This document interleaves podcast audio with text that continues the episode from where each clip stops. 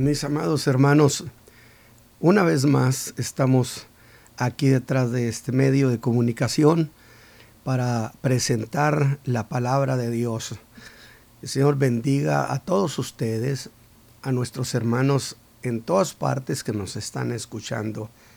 Y envío mi agradecimiento y bendición a nuestro hermano Isaí, pastor de en Charlotte, a nuestro hermano Gamaliel allá por la ciudad de Nueva York. Que Dios me los bendiga, mis hermanos. Muy bien, pues esta mañana vamos a continuar con esto de la ruta ministerial del Señor Jesús. Y voy a retomar lo que hablé sobre el encuentro o la entrevista que el Señor Jesús tuvo con, o que Nicodemo tuvo con el Señor Jesús. Y la razón es porque si esto lo dejamos exclusivamente en ese encuentro, en, las cosas que se dijeron, no estaría completa la idea. Por lo tanto, esta mañana vamos a entrar justamente al tema que el Señor Jesús presentó en esa conversación con Nicodemo. Y voy a leer de nuevo entonces el capítulo 3 del Evangelio de Juan. Dice, había un hombre de los fariseos que se llamaba Nicodemo, príncipe de los judíos. Este vino a Jesús de noche y díjole, Rabí, sabemos que has venido de Dios por maestro, porque nadie puede hacer estas señales que tú haces si no fuere Dios con él. Respondió Jesús y díjole, de cierto, de cierto te digo que el que no naciere otra vez no puede ver el reino de Dios. Esta es la cuestión fundamental de esa conversación, el nuevo nacimiento. Le dice Nicodemo, ¿cómo puede el hombre nacer siendo viejo? ¿Puede entrar otra vez en el vientre de su madre y nacer? Respondió Jesús, de cierto, de cierto te digo que el que no naciere de agua y del Espíritu, y es Espíritu con mayúscula, y de Espíritu Santo, no puede entrar en el reino de Dios. Lo que es nacido de la carne, carne es, y lo que es nacido del Espíritu, Espíritu es. No te maravilles de que te dije, os es necesario nacer otra vez. El viento donde quiera sopla, y oye su sonido, mas ni sabes de dónde viene ni a dónde vaya. Así es todo aquel que es nacido del Espíritu. Respondió Nicodemo y díjole, ¿cómo puede hacerse esto? Gracias a Dios pues por esta lectura preciosa. Y bueno, diré que en el mensaje pasado, el Evangelio de Juan nos llevó a una de las noches de aquella Pascua en la que Jesús había limpiado el templo y expulsado a los que vendían en él. Derramó el dinero de los cambistas, sacó bueyes, corderos, puso las mesas patas arriba según la idea del griego y exigió vehementemente que no hicieran de la casa de su padre una casa de mercado. Yo quiero que note eso la casa de su padre. Esto es muy de acuerdo con la voz que recientemente en su bautismo lo había acreditado ante los hombres desde el cielo como su hijo amado. Y precisamente fue en calidad de hijo de Dios que hizo ese reclamo en el templo. No hay duda, mis hermanos, que debió ser aquello todo un escándalo, que, pero que evidentemente fue presenciado por gente muy cercana al poder religioso. Uno de esos sería Nicodemo, quien dice que había otros más, pues lo dice en plural, sabemos que has venido de Dios. Este vio todo aquello que pues habla como un testigo presencial, diciéndole, nadie puede hacer las cosas que tú haces si no fuere Dios con él. Y cuando Nicodemo vio lo que Jesús había hecho, en realidad se descubre que en él nació una verdadera simpatía. Además le oyó enseñar y oyó de él lo que jamás había oído y lo reconoció como un maestro. Y su alma se agitó en él sin duda. Y pensó, bueno, este hombre viene de Dios en calidad de maestro. Y yo soy un maestro. Así que debo hablar con él. Y lo hizo. Vino de noche.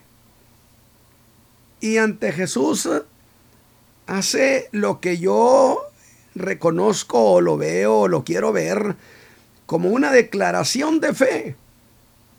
Has venido de Dios por maestro. Porque nadie puede hacer las señales que tú haces si no fuere Dios con él. Esta es la manera como Nicodemo se dirige con el Señor Jesús. Pero yo quiero que usted ponga cuidado en la respuesta que Jesús le da. Le dice, de cierto, de cierto te digo, que el que no naciere otra vez no puede ver el reino de Dios. Ahora, a primera instancia, con esto que Jesús le ha dicho, la respuesta que el Señor le da deja muy clara una cuestión para todos mis hermanos, mis amigos del auditorio, que tener simpatía por Cristo no es cosa que le dé entrada al reino de Dios.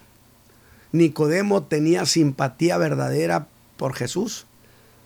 Sin embargo, si no naces de nuevo, no puedes ver el reino de Dios. Luego, esto del nuevo nacimiento, de que es necesario nacer de nuevo, no es cosa negociable.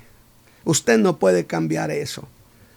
Pero aquí quiero puntualizar algo. Que no le dijo a Nicodemo, mira, para entrar al reino de los cielos necesitas nacer de nuevo.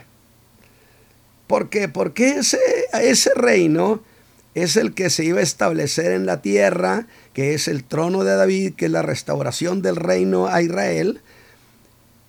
Había dicho Jesús en otra ocasión, o diría, que a ese reino podía entrar cualquiera que tuviera una justicia un poco mayor que la de los escribas y fariseos, que fue una declaración categórica que sacudió la silla de los que gobernaban en Israel, del poder político y religioso, pero que entrar al reino de Dios, al reino de los cielos entraba con una justicia un poquito mayor que escribas y fariseos, pero que entrar al reino de Dios, mis hermanos, al que está allá arriba, solo se podía entrar naciendo de nuevo.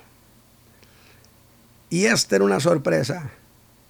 Y de esa manera empezaron las sorpresas para este maestro de Israel, quien trataría de entender a Jesús. Y Nicodemo creo que diría, bueno, eso no es algo que yo no haya oído. Así decimos cuando un gentil se quiere hacer prosélito y acepta el judaísmo. Pero aquí hay algo que no encaja. Jesús me está diciendo a mí, yo soy un judío, un hijo de Abraham. ¿Qué tiene que ver conmigo eso de nacer de nuevo? Pues me dices que yo también necesito nacer de nuevo. Eso es lo que yo no entiendo. Es que la verdad, mis hermanos, es que esa doctrina del nuevo nacimiento, que es una de las grandes doctrinas de la gracia, donde por mucho que usted simpatice con el cristianismo, si no nace de nuevo, usted no tiene acceso al reino de Dios. Es que esa doctrina del nuevo nacimiento iba más allá de lo que él sabía. Pero queriendo entender lo que Jesús le estaba diciendo, es que razona y diría, mira Señor, si hablas de un nacer biológico, ¿cómo puede nacer el hombre siendo viejo? Y precisamente hace a Jesús una pregunta por demás, digo, audaz para la lógica. ¿Puedo entrar otra vez en el vientre de mi madre y volver a nacer? Si de eso hablas, es imposible que eso suceda. Pero el Señor insiste en que es necesario nacer de nuevo. Y yo insisto, y los predicadores insistimos ante el mundo entero, que es necesario nacer de nuevo, tener una experiencia de salvación. Pero ahora el Señor Jesús le agrega dos cosas. Y le dice, de cierto, de cierto te digo, que el que no naciere de agua y de espíritu, e insisto de nuevo, espíritu con mayúscula, se refiere al Espíritu Santo. Nunca escriba usted Espíritu Santo con minúscula. Ni Padre, ni Verbo. No puede entrar en el reino de Dios. Y si usted pone atención a la forma en que el Señor lo ha dicho, sería lo siguiente, Nicodemo. Mira, es muy sencillo. Si naces de nuevo, entras al reino de Dios. Nicodemo, pero si no naces de nuevo, no entras al reino de Dios a pesar de que te has entrevistado conmigo. Sin embargo, Nicodemo no ha entendido. Y busca, eso sí, saber el cómo se nace de nuevo. Eso sí fue cierto. Puso interés cómo se nace de nuevo. Y el Señor Jesús le dice el cómo se logra ese nacer de nuevo. Donde deben intervenir, dice, el agua y el Espíritu. El agua y el Espíritu Santo. Y yo digo, Nicodemo debió mirar al Señor Jesús con mucha intriga y pensar, ¿qué enseñanza es esta que jamás he oído. Definitivamente. Incluso le voy a hacer una precisión. Muchas de las cosas que Jesús enseñó, por supuesto, no eran exactamente parte de la doctrina judía. Por eso le habrían de decir samaritano, que es hereje. Presentas doctrinas, ideas que no son nuestra doctrina. Nicodemo, ante esa actitud de Nicodemo, yo le preguntaría, pero no era eso lo que tú querías. Saber lo que no sabías. Diría, efectivamente, pero las cosas se me han complicado mucho. Pues diría Nicodemo, mira, si solo hubiera dicho nacer del Espíritu, yo no hubiera tenido ningún problema para entender. Pero estaría entendiendo que habla de un cambio de forma de vivir obrada por el Espíritu de Dios. Pero, ¿qué es eso de nacer de agua y de espíritu? No lo entiendo. Y precisamente esta mañana de eso quiero hacer énfasis, lo que Jesús está planteándole a Nicodemo. Es que el Señor Jesús ha introducido a esta lección dos elementos de no nacimiento. Usted oye predicar que alguien es una nueva criatura, que Dios cambió su vida. Pues entonces vamos a ver el cómo sucede ese cambio de vida. Jesús ha introducido esos dos elementos. En eso está el mensaje de esta mañana para todo el mundo, para hombres, mujeres, anhelen un cambio de vida, su vida que está arruinada. Otros Otros en realidad no están arruinados en muchos aspectos, pero su alma pide una relación con Dios. Para ustedes todo esto. Y que el Espíritu de Dios nos ayude y ayude a quien esté escuchando el mensaje a esta hora. A que su entendimiento procese esto en su vida inteligente. De nuevo, a que su entendimiento reciba la información de la palabra y entonces su entendimiento procese esto y lo entregue a su vida inteligente. Nacer de agua y nacer del Espíritu. Así que aquel erudito debió pensar, ¿de qué está hablando el maestro? Está hablando de dos aspectos de la llamada doctrina de la regeneración. Y aquí quiero hacer un paréntesis para decirle lo siguiente, mis hermanos. Cuando hablamos del tema de la salvación, en lo personal yo digo lo siguiente, cuando el Señor Jesús nos ha salvado, hace en nosotros cuatro cosas instantáneas. No se pueden cronometrar, no se pueden medir en tiempo, pero las separamos solamente para poderlas explicar. El primero que decíamos es, nos justifica, nos hace inocentes.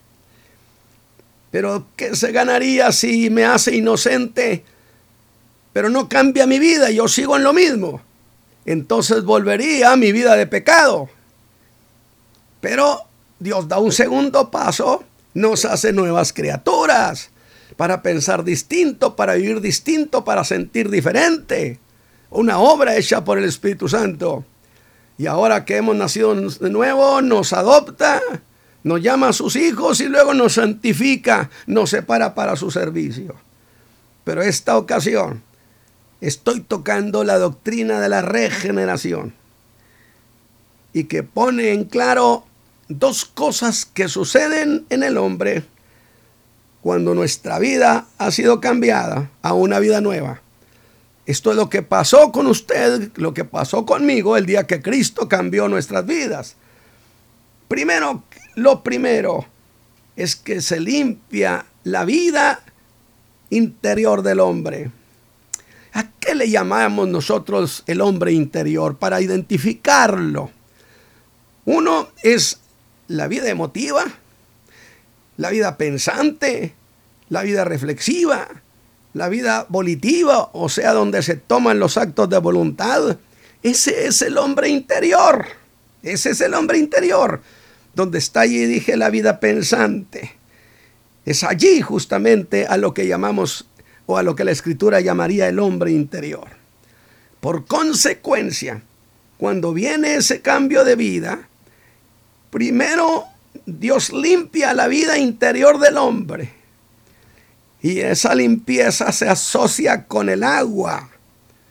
Y la segunda, y que sucede en el mismo acto, cuando después de ser limpiada la vida interior del hombre, ahora ha de ser engendrada esa nueva criatura en Cristo, cosa que la hace solamente el Espíritu Santo. Y le voy a hacer otra precisión para beneficio de todos. Juan dice en 1 Juan 5, el que cree que Jesús es el Cristo es nacido de Dios. Pero ¿por qué? Precisamente porque cuando usted confiesa que Jesús es el ungido de Dios, el Cristo de Dios, usted está diciendo me asocio con el testimonio que dio el Espíritu Santo en el Jordán cuando vino sobre él y lo declaró el ungido de Dios. Y por lo tanto cuando usted se solidariza con lo que el Espíritu Santo dijo Jesús, de Jesús, el Espíritu Santo interviene en la vida de ese hombre. Es el que hace posible que usted llegue a ser una nueva criatura. Qué preciosa doctrina de la regeneración. Que deje atrás todo lo que fue. Porque así como el Espíritu Santo engendró a Jesús para ser el hombre, Jesús el hombre, así también es el Espíritu Santo quien engendra o quien nos engendra en Cristo, en ese nuevo hombre. Y al ser engendrados en Cristo, usted entonces ahora podrá decir con toda confianza que es un hijo de Dios y un hijo de Dios por regeneración, por regeneración. Pero ¿de qué cosa está hablando con eso de agua? Para entender, mis hermanos, esta cuestión, conviene que vayamos a uno de los rituales de la ley ceremonial de Israel, el ritual de la purificación o del limpiamiento. Es necesario que vayamos a eso, que sí se relaciona con el agua. Por lo tanto, la idea que Jesús está presentándole a ese rabí, a Nicodemo, es que como el hombre ha estado envuelto en una vida de pecado, dice bien, ha contaminado su vida interior, contamina sus emociones. Ahí hay rencores, odios, envidias, maledicencias. Está contaminada la vida interior, la vida emotiva. Hay ira. La vida pensante ha sido contaminada por el pecado de tal manera que Jesús dijo que de allí salen los malos pensamientos. De allí, de ese corazón que no es el de carne, no es el que bombea sangre. Es el corazón el centro de la vida pensante. Ha sido envuelto en pecado. Y ha contaminado a ese hombre interior que se ha moldado a sentir como siente por el pecado y a pensar conforme al pecado. Y primero entonces debe hacerse una limpieza o purificación en nuestro hombre interior. Y para entender eso, nos apoyamos en el libro de Ezequiel capítulo 35, verso 25 al 26. Allí habla de la regeneración espiritual que habrá de tener Israel, que habrá de suceder un día. Profetiza que un día Dios les limpiará y les dará un nuevo corazón, un nuevo espíritu.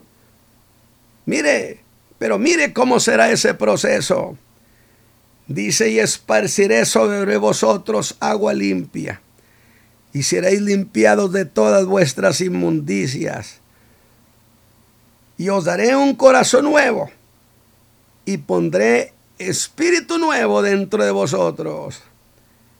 Y quitaré de vuestra carne el corazón de piedra y os daré corazón de carne, un corazón sensible a Dios, que ame a Dios.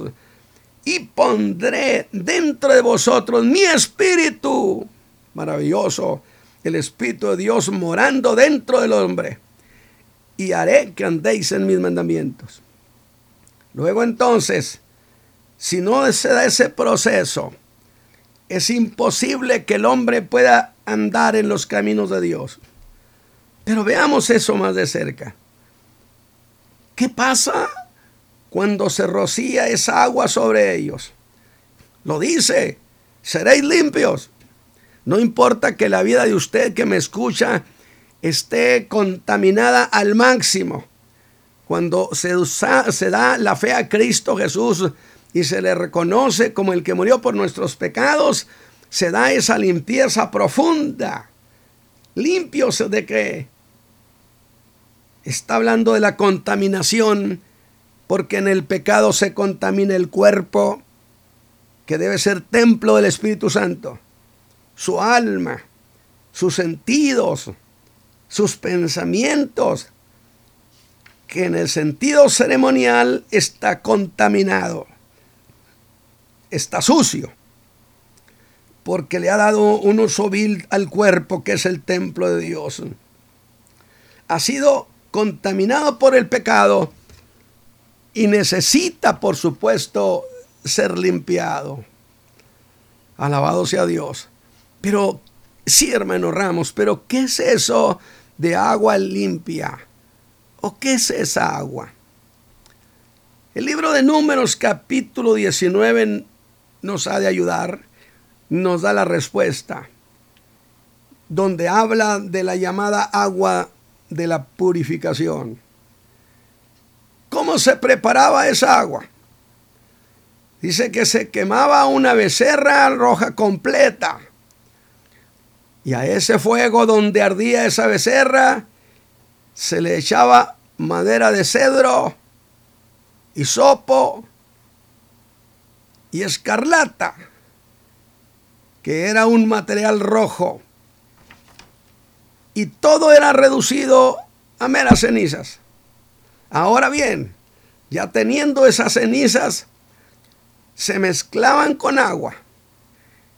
Y esa precisamente era llamada el agua de la purificación, la cual se rociaba a quienes habían sido contaminados. Y de esa manera se hacía limpieza en todo lo que estuviera envilecido, profanado, contaminado. A eso hace referencia la extraordinaria carta del apóstol Pablo a los Hebreos, capítulo 9, versículos 13 y 14 pero que lo aplica a la sangre de Cristo. Ya va usted tomando una idea. Lo aplica a la sangre de Cristo. Porque dice, porque si la sangre de los toros y de los machos cabríos, escucha esto, y la ceniza de la becerra, rociada a los inmundos, santifica para la purificación de la carne, cuanto más la sangre de Cristo. Alabado sea Dios. La sangre la cual hemos lavado nos ha lavado de nuestras inmundicias. Cuanto más la sangre de Cristo, dice el escritor, el cual por el Espíritu Eterno se ofreció a sí mismo sin mancha a Dios. Limpiará vuestras conciencias de las obras de muerte para que sirváis al Dios vivo. Solo de esa manera, empezando por una verdadera limpieza. Por eso cuando los escritores sagrados hablan a las iglesias, les dicen que quiten toda maledicencia de su boca, todo pensamiento inmundo, que somos nuevas criaturas, que todo ha cambiado, que la vida como la, la hacía usted ya no es igual. Limpia, dije, la vida emotiva, pensante, inteligente, reflexiva. Ya está limpia. Y es aquí donde se dice que aquella agua de la purificación, que era solo un tipo de la sangre de Cristo, limpia de todo pecado. Claro que esto se trata de un acto de fe porque no estamos pensando en términos literales, sin embargo parte de un hecho literal. Usted recuerda que el Génesis dice que la vida del hombre está en la sangre, no que sea la sangre, que está en la sangre. Por lo tanto, cuando el Hijo de Dios estaba en la cruz y su sangre estaba siendo derramada, era su propia vida la que se estaba derramando. Y precisamente gracias a que derramó la vida para perdón de pecados, es que en su sangre encontramos perdón, en su vida derramada encontramos limpieza de nuestros pecados.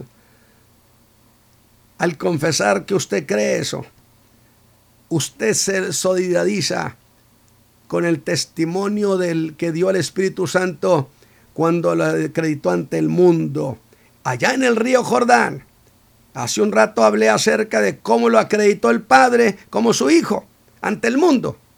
Porque esa es la cuestión. Dios le otorga al hombre el derecho de informarlo. Y cada cosa que Dios ha hecho nos informa a la raza humana. Y ahora que ha introducido al Hijo, notifica al hombre diciendo, este es mi Hijo amado en el cual tengo contentamiento. Y el Espíritu Santo también acredita a Cristo ante el mundo como el, como el Cristo de Dios, el autorizado de Dios, el ungido de Dios. Por eso, Por esa razón, el Espíritu Santo está involucrado íntimamente en esto. Y cuando usted cree que Cristo entregó la vida, que es el Cristo de Dios, entonces usted se solidariza con el testimonio del Espíritu Santo y el Espíritu Santo entonces participa en usted y su vida es limpiada de toda inmundicia moral. Sin embargo, déjeme decirle algo, mis hermanos, alabado sea Dios. Si allí terminara todo, si solamente nos limpiara, volveríamos a lo mismo, volveríamos a hacer lo mismo que éramos antes, siguiendo el pecado. Pero es aquí donde eh, ha dado un paso a más Dios. Interviene el Espíritu Santo. ¿Y qué hace? Aquí volvemos a Ezequiel. No solo ha hecho una limpieza en la vida interior, sino que va mucho más lejos que eso. Le da al hombre un nuevo corazón. ¿Pero a qué se refiere con eso? Al centro de la vida del alma. Déjeme decirle esto. El hombre sin Cristo, su vida emotiva está llena de maldad, de odios, de rencores, de tristezas, de inconformidades.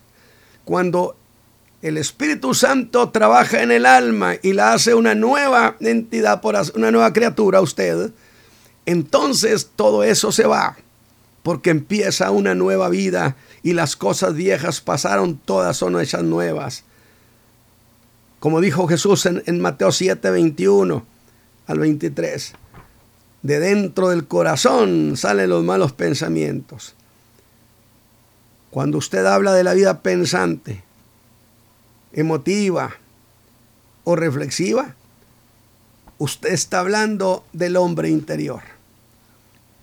Y si usted observa, no habla del corazón de carne, sino que el Espíritu Santo hace ese cambio en su vida pensante.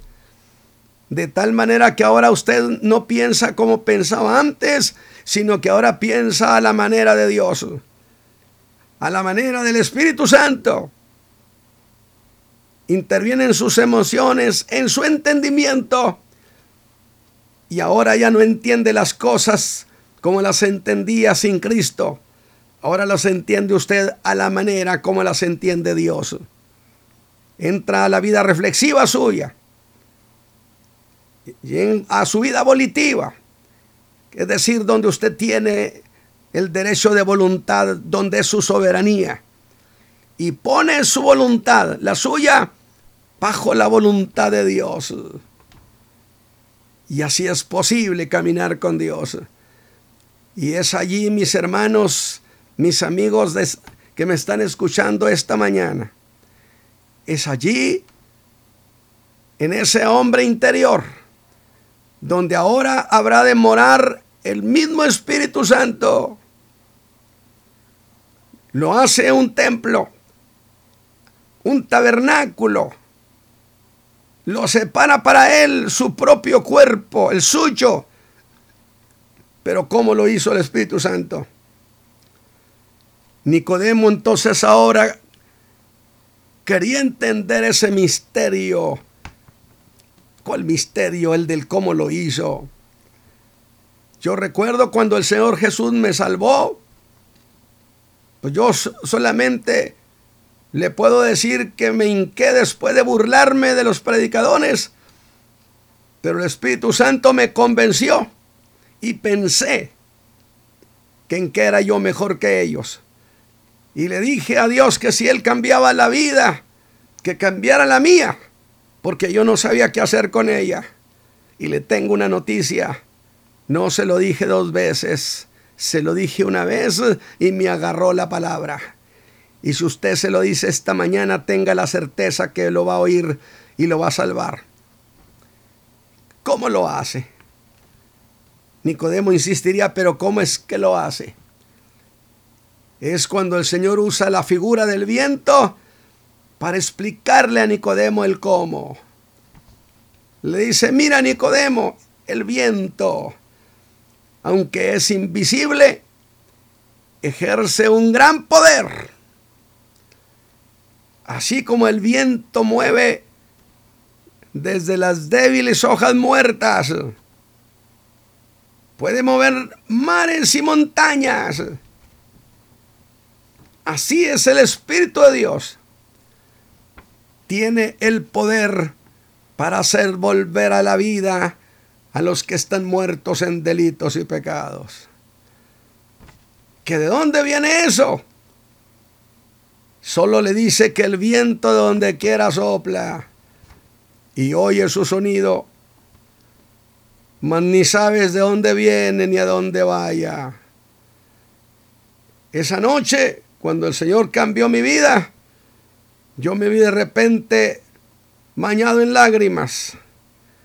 Y dicen que los niños nacen llorando. Y yo era en ese momento una nueva criatura. Una experiencia que no se ha ido, una experiencia que ha prevalecido a pesar de todo. Haya estado presente en mi corazón. Porque es una operación que Dios ha hecho. Así es todo aquel, dice, que es nacido del Espíritu. Que sería algo como decirle, mira Nicodemo, Así como el viento tiene sus misterios, ciertamente, pero allí te dejan sus obras. Tú las puedes ver, las puedes observar, las puedes tocar. Pues así Nicodemo es el Espíritu de Dios. Hace en nosotros una nueva vida, ¿verdad? Sin embargo, no deja de seguir siendo un secreto. Usted ve el cambio que Dios hizo en, en usted, que hizo en alguien conocido, y usted sabe que lo hizo el Espíritu de Dios, aunque usted no sepa cómo lo hizo. Pero la obra que el Espíritu hace, es así se ve. ¿Y sabe cómo se ve? En que la persona tiene un cambio radical y completo. Nada de que se va salvando poco a poquito, nada de que se va componiendo poco a poco. Es una obra del poder del Espíritu de Dios. ¿O acaso alguien resucita poco a poquito? o resucita o no resucita. Así que ahí está un hombre, su vida era un desastre. Puede ser usted. No hay remedio para usted. Su vida está en ruinas. Como otros muchos, pero han creído en Jesús. Y todo lo fue cambiado. ¿Que cómo lo hizo? El viento es discreto, no se sabe quién lo hace nacer, ni con me demo que cómo sucede eso. No hay forma de decírtelo. Y yo como predicador no tengo manera de explicarlo. ¿Cómo es que el Espíritu de Dios, lo que sí le puedo decir que muchas veces los hombres no quieren y de repente son convencidos en su hombre interior para doblegar la rodilla, para creerle a Cristo. Es una operación del Espíritu Santo, silenciosa, silenciosa, pero algo está pasando dentro de usted esta mañana. ¿Cómo explicar lo que hace el Espíritu? Imposible. Pero así como el viento de él se ignoran muchas cosas. Pero ¿quién puede negar sus, eh, ah, sus, efectos? Así también como negar que el Espíritu Santo ha hecho en usted una nueva criatura. Esta mañana, yo espero que esto que he comentado con ustedes del nuevo nacimiento le lleve a la doctrina, al corazón del Evangelio.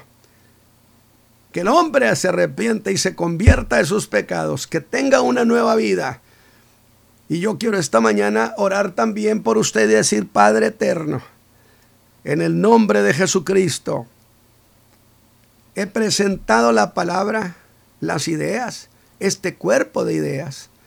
Yo te ruego que tu Espíritu Santo ayude a quienes me han oído a entender, a asimilar, a reflexionar sobre esta cuestión.